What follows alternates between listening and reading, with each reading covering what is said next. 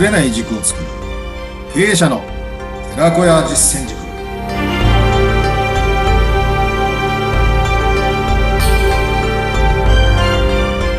いかがお過ごしですか？こんにちは。インタビュアーの水野紅子です。こんにちは。リーダーシップブレンズ特等実践塾の斉藤です。さあ、斉藤さんのお話を何回も伺って、早速実践している方っていうのも多いんじゃないかと思いますけれども。ああいいですね嬉しいですね、うん。私もね、頑張っておりますよ。ああそうですか 効果ありましたいろいろと身についている気がするんですけども、今日もよろしくお願いします。たはいよろしくお願いしますどんなお話聞けますか？そうですね。あの、やっぱり普段我々一人で仕事をしてるわけで、一人で生きてるわけじゃないし、まあ、立ち止まって悩むこともあると思う。で、まあ、前回ね、客観視って話も2回目にしたと思うんですけどね。はい。この対人関係とか人間関係とか、えーそういった悩みをどういうふうに解消する、あるいはどういうふうに作っていくと信頼ができるか、そのあたりですかね。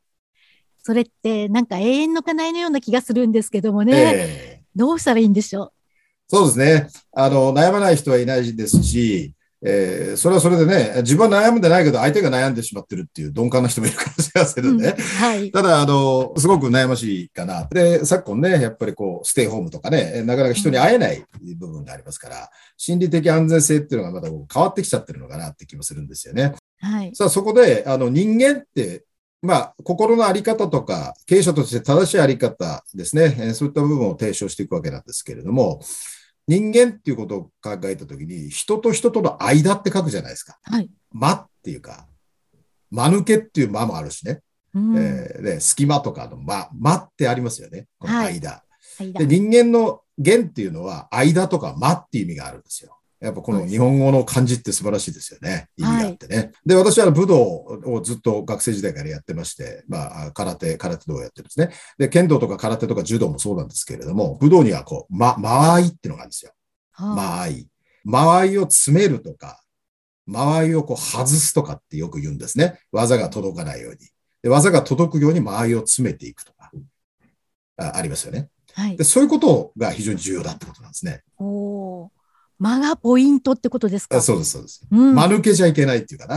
うんそれをどう扱っていけばいいんですかね？うん例えばですね、ちょっと苦手なタイプがいるとか、はいどうも、うん、まあ家でね、喧嘩になっちゃうと、家族と、あるいは自分の父親、母親、あるいは自分のかみさん、おおお旦那さんと。で、そういう時に、お互い間合いガーッと詰めてってですね、バンバンバンバン言いたいこと言い合ってですね、で、瀬戸物と瀬戸物がぶつかったらどうなります？割れちゃいますね。割れますよね。はいバーンで、崩れちゃいますよね、すべてね。うん それでいいんですか？って。そこから修復するってなかなか大変なことですよね。はい。で、あの一言か、みたいなね、言葉っていうのは刃物ですから、ある意味ね、怖いもんですよね。暴力以上に怖いかもしれないですよ。暴力も良くないですけど。だどっちかがやっぱプラスチックっていうかクッション材にならなきゃいけないってなりますね。はい。やっぱ受け止めるとか。あるいはもっと言うと、外す。ね。で、喧嘩になって口喧嘩になっちゃったら私はですね、あの、家出ますよ。ああそうなんですか？あそうそうそう。間合いを外すんですね。ねちょっとタイミングを外すみたいなね。うん。聞くとか聞いてあげる。聞くっていうのは非常に重要なことですけれども、まあ、き聞いたふりでばっかりでもよくないですけどね。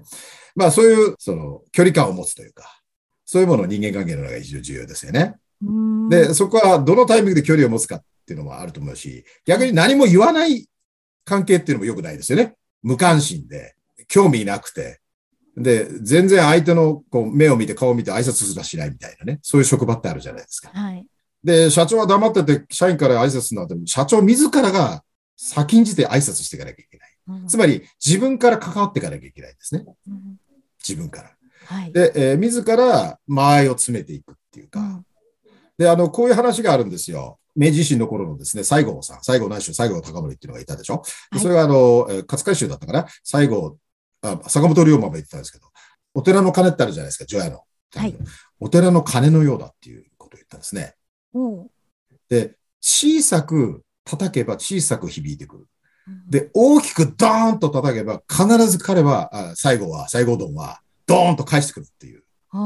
で懐に入っちゃえば彼も入ってくると。うん。うんで山岡鉄舟とのね、最後の無欠場の決戦の時に山岡鉄舟はガッと入ってきましたよね、西郷さんに。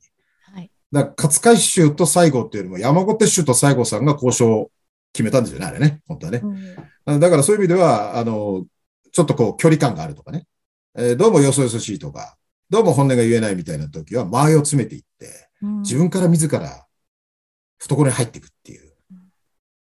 ただ、相手がね、その、そう、望んで ないし、そういうの嫌な人にあんまり入ってくるとちょっとね、あの、ストーカーのようにみたいになっちゃいますから、はいあそれは信頼関係っていうのが大事だと思うし、そうんの関係性なんですね。えいかにこう、関係性を作っていくか、そのためのストロークが間なんですよね。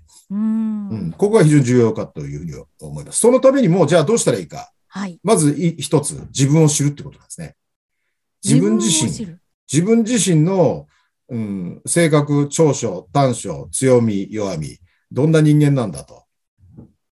どういうことが得意で、あるいはどういうことが不得意で、えー自分を見返す、自分を客観して自分っていうのを知るっていうことですね、まずね。うんで、そうなると、自分ができることとできないこと、自分が知ってることと知ってないことが、素直な自分が出てきますね。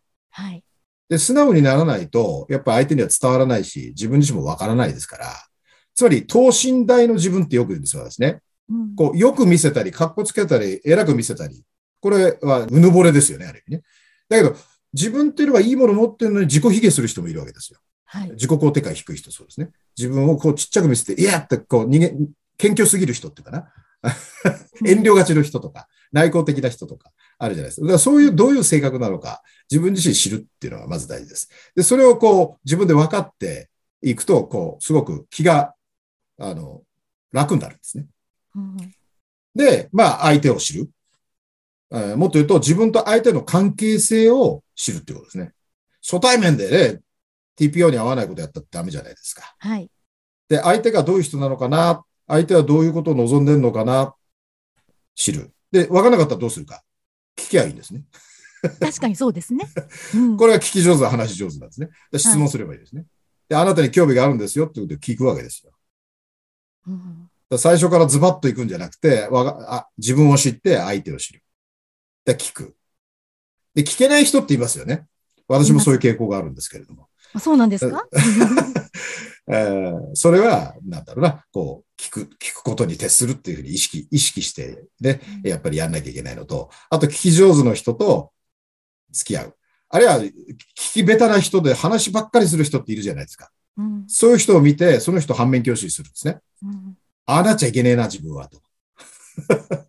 その両面をしていくことによって、関係性っていうのが、こう、深まっていくんじゃないかなと思います。あとは、それ、まあとか今、関係性っていうのは生ものなのでね、うん生ものっていうか、状況によって変わりますね。相手によっても変わるし、状況によっても変わるし、自分の気分によっても変わりますから。だからそこは、まあ、臨機応変にですね、対応していくということかなと思います。自分のことも人のこともしっかり観察をすることが大事ってことですかね。うん、観察という、ううんん、そうですね、知るというか、興味を持って知っていく。うん、あ自分に肯定的じゃない人、否定的な人は人に対しても否定的になるんですよ。あやっぱり自分に肯定的になる。で、うん自分に肯定的になるというのは何もかんでも、何でもかんでもポジティブファンタジーになれということではなくてですねあ、う、ん、等身大の自分を知るっていうことなんですね。ああでよくあの、人間丸くなるっていうじゃないですか。はい。ね、丸くなってくるっていうじゃないですか。で、45、50も過ぎてくると丸く、まあ、メタボでこう太ってくるっていうのもありますけれども、その体型が丸くなるっていうよりも、性格が丸くなってとん、はいとんがってた人間が丸くなるっていうじゃないですか。この意味、意図はですね、いろんな経験をこうするわけですよね。50とかになってくると。それは仕事もそうだし、人生においての家庭とか地域社会とかそういう部分でいろんな経験をして、自分ができることと、もっと言うとですね、できないことがわかるんですよ。うんで、これ、俺、やっぱり自分は無理。こういう作業、こういうような分析、こういうことっていうのは求められてるんだけど、なかなか難しいよね。だったら、彼の方が、あの人の方がうまくいくよねっていうことで、こう譲るようになるんですよね。あれ、任せるよ、任せるようになるんですね。はい。だから、自分ができないこととかを分かると丸くなってくるんですよ。何でもかんでもできると思わないから。ということは、等身大の自分が分かるってことになりますね。はい。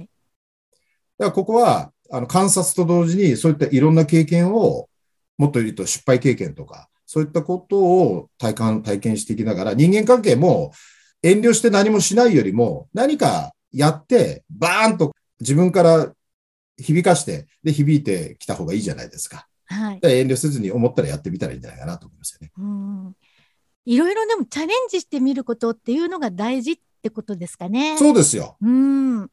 で、あと、興味を持つということですよね。うん。そうですね。自分が興味持たないと相手にも興味持ってもらえないってことですか？そうです。そうです。うん。で、あとね、あの、利口ってあって、利口と素行ってあるんですね。素行。利口と素行。はいちょっと漢字で書くと、利益とか損得感情で付き合う交際と、うんはいね、損得感情の利、利、利益を元に。はいで、素行っていうのはす、すっぱだかの自分で、うん 素でね、付き合う。で、私は、まあ、あの、ビジネスだとどうしてもね、損得感情とか、利益、損得で考えちゃいますけど、これじゃダメで、本来的な部分は。やっぱり自分を、等身大の自分を持つっていうことは、もう素の自分っていうかな、すっぱだかの自分を、でそこをオープンに、ある程度オープンにしてですね、開放的になって、えーで、えー表現していけばいいんじゃないかなと思いますね。うんこの素行っていうのが結果的に、ああ、あの人とやっぱり一緒にいたいなとか、あの会社に入りたいなとか、あの人とビジネス仕事をすると非常にいろんな、いろんな勉強になるなっていうのが本来的な経営者でありリーダーじゃないですか。うんだから素行って大事ね。自分を知るって、あの、例えばもう友人だ、家族だに、私ってどんな人って聞くのもいいですか？いいですか？あというか、うん。大事ですかね？私ってどんな人って言われても回答に困る部分があるけれども、うん例えば私はこうこうこういう時にこういうふうに判断した。私はこういう時にこういうふうにした。これってどう思うの方がいいですよね。ああ、そういう聞き方で、うん。あで、確かに。うん。人の、まあ第一印象で大体決まるって言いますけど、あんまり気にしちゃいけないんですよ、第一印象うなんんて。うんなんかあの人怖そうってよく言う言いますよね。なんかあの人ちょっとチャラいとかさ。うんあんまり気にしちゃいけないです、そんなこと。うんだって上っ面しか見てない人って多いから。そうですね。うん。それよりもうん、前回言った自分の決断っていうか意思っていうか、志を持ちながら、やったことがどうだったのっていうふうに聞いた方がいいですよね。はいあるいはやれなかったことが、やっぱりどうだったかな、みたいな方が、うん本当の自分を知ることができるので、うんあんまり表面とか印象で一喜一憂する必要は私はないと思いますね。はあ、本当にね、今の世の中、特に人のつながりって大事ですからね、人間関係っていうのを大切にしていきたいですよね。そうです、そうです。はい。おっしゃる通ありです。今日もいいお話をたくさん伺いました。ありがとうございます。さあ、そしてリスナーの方々、あの、斉藤さんのところのね、特道実践塾の詳しくももっと知りたいっていう方多いんじゃないかと思いますが、番組の説明文のところにえ URL が載っていますので、ぜひともそちらもチェックしてください。